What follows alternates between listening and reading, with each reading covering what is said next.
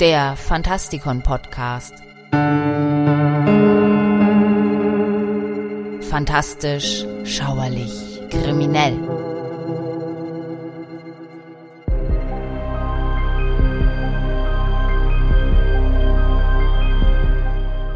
Wenn man sich die Fülle an schwächlichen, jugendfreien Vampiren ansieht, die uns Bücher und Filme in den letzten Jahren beschert haben, vergisst man leicht, dass Vampire ursprünglich etwas ganz anderes waren. Stephen King hatte den Kuschelvampir schon in den 70er Jahren angeprangert, bevor er Brennen muss Salem schrieb. Aber seitdem ist es immer lächerlicher geworden. Vor Jahrhunderten zitterten unsere Vorfahren schon bei der bloßen Erwähnung des Wortes Vampir vor Angst, was nicht verwunderlich ist, wenn man bedenkt, wie beunruhigend und makaber ihre Mythologie sein konnte. Schauen wir uns doch ein paar von ihnen an. Und damit begrüße ich euch herzlich zu einer weiteren Ausgabe hier im Fantastikon Podcast. Mein Name ist Michael Percampus und heute geht es um zehn räudige Vampire und Dämonen aus aller Welt.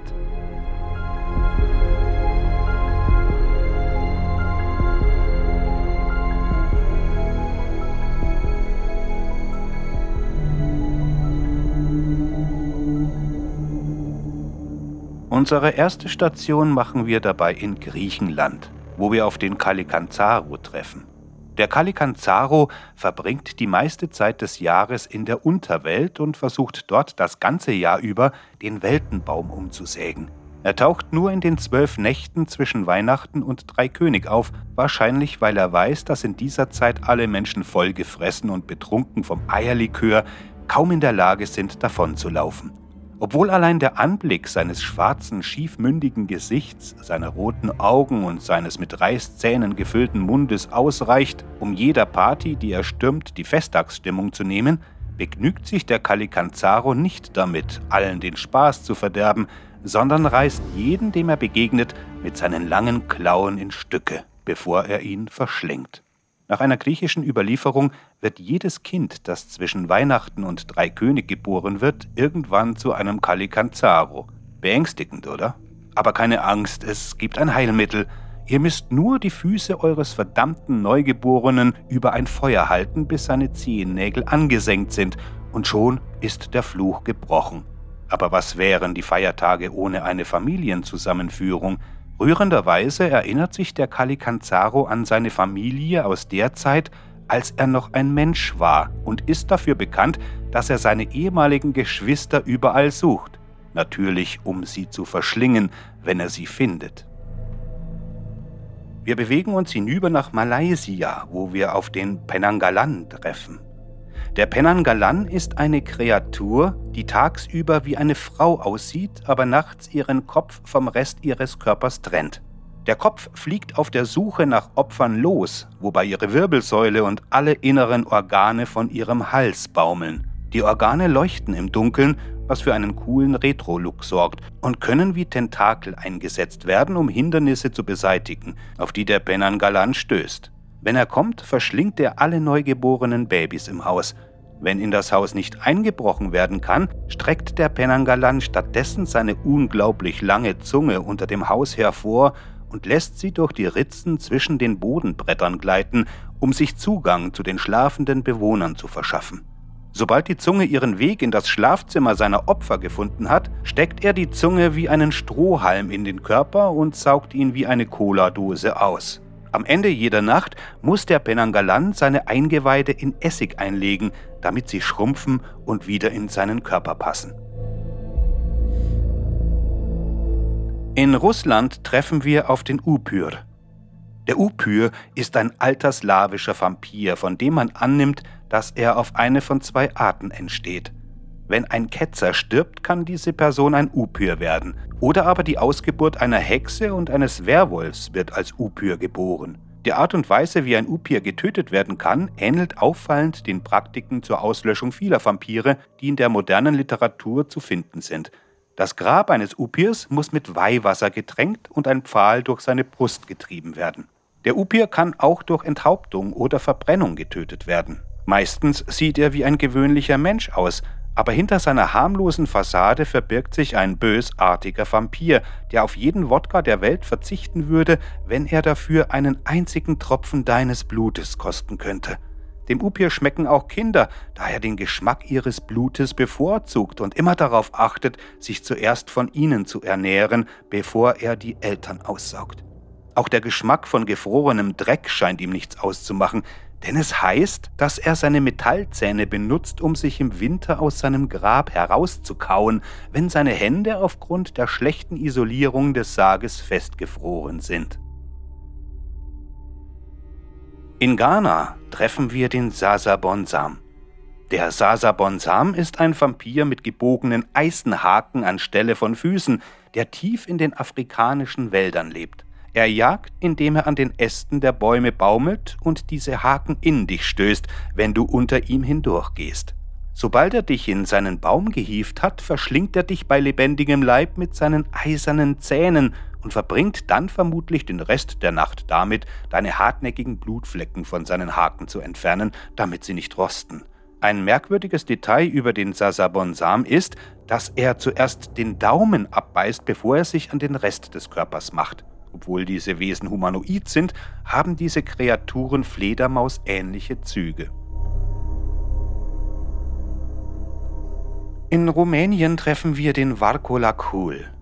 Eigentlich ist der Varkolakul ein Werwolf oder ein Dämon, der die Sonne und den Mond verschlingt und so die Mondphasen und Dunkelheit erzeugt. Der Werwolf gilt als die Verkörperung des Bösen, das die natürliche Ordnung der Welt stört, und jede Abweichung von der von der Gemeinschaft festgelegten Ordnung kann einen Werwolf hervorbringen. So können Werwölfe wie die Untoten oder die Gule aus vielen Quellen stammen, wie zum Beispiel ungeborene Kinder, Menschen, die mit Anomalien geboren wurden, Menschen, die einen Bruder oder eine Schwester getötet haben.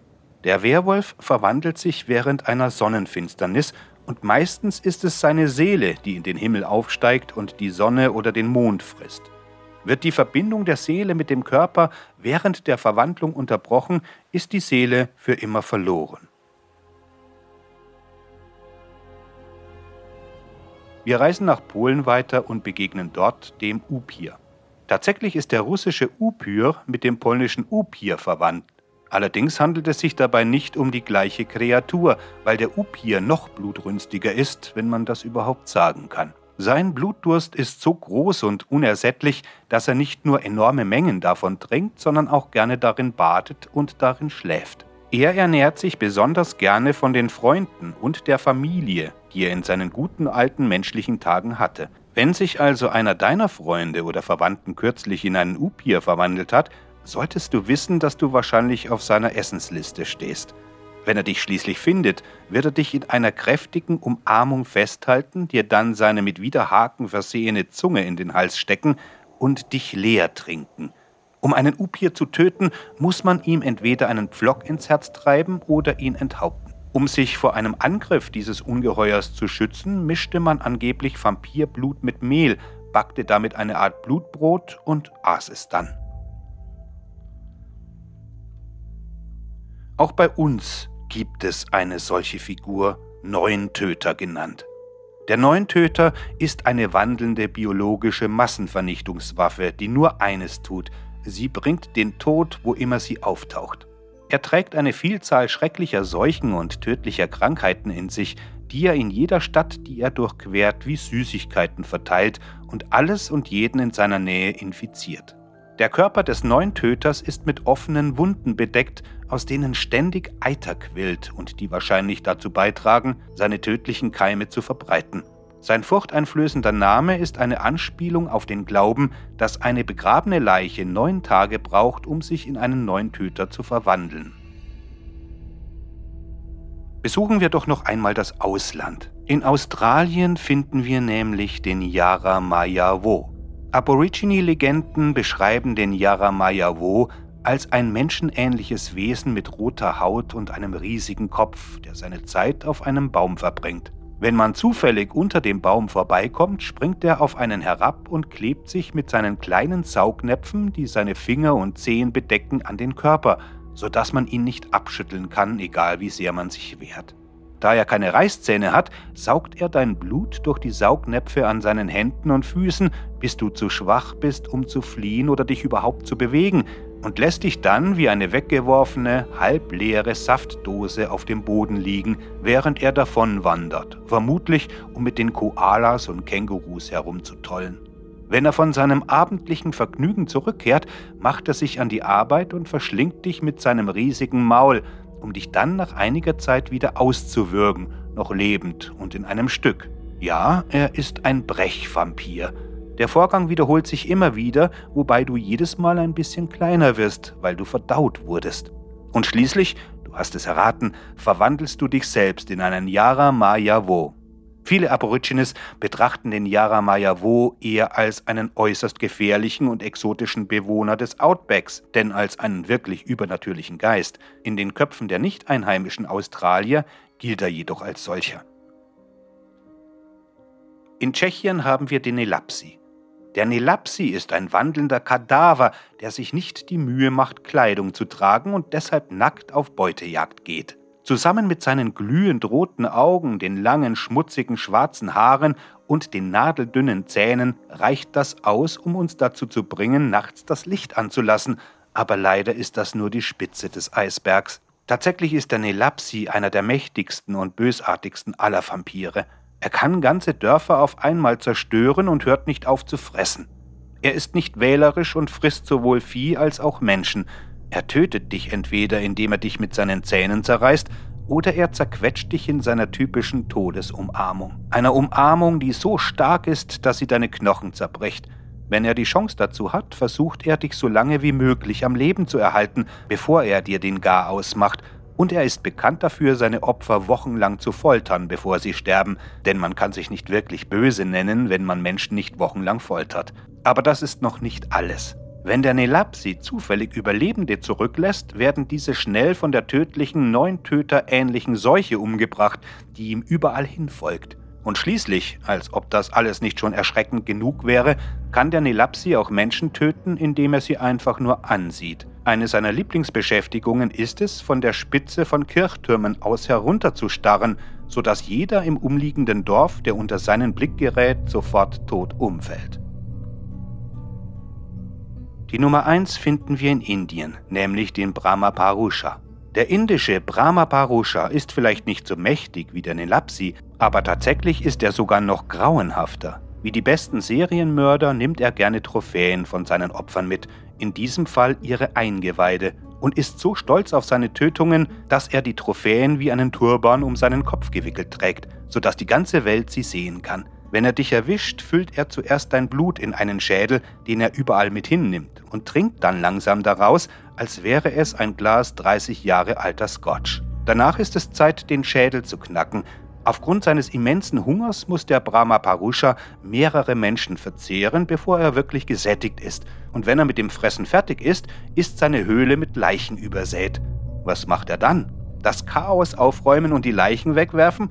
Nein, er wickelt seinen ganzen Körper in die Eingeweide seiner Opfer ein und beginnt dann einen rituellen Tanz, um die abgeschlachteten Leichen herum zu vollführen. Und noch etwas. Im Gegensatz zu allen anderen Vampiren kann man ihn nicht einfach mit Knoblauch erschrecken. Tatsächlich gibt es nichts, was du tun könntest, um dich vor dem Brahmaparusha zu schützen. Also, schön, dich gekannt zu haben. Danke fürs Zuhören.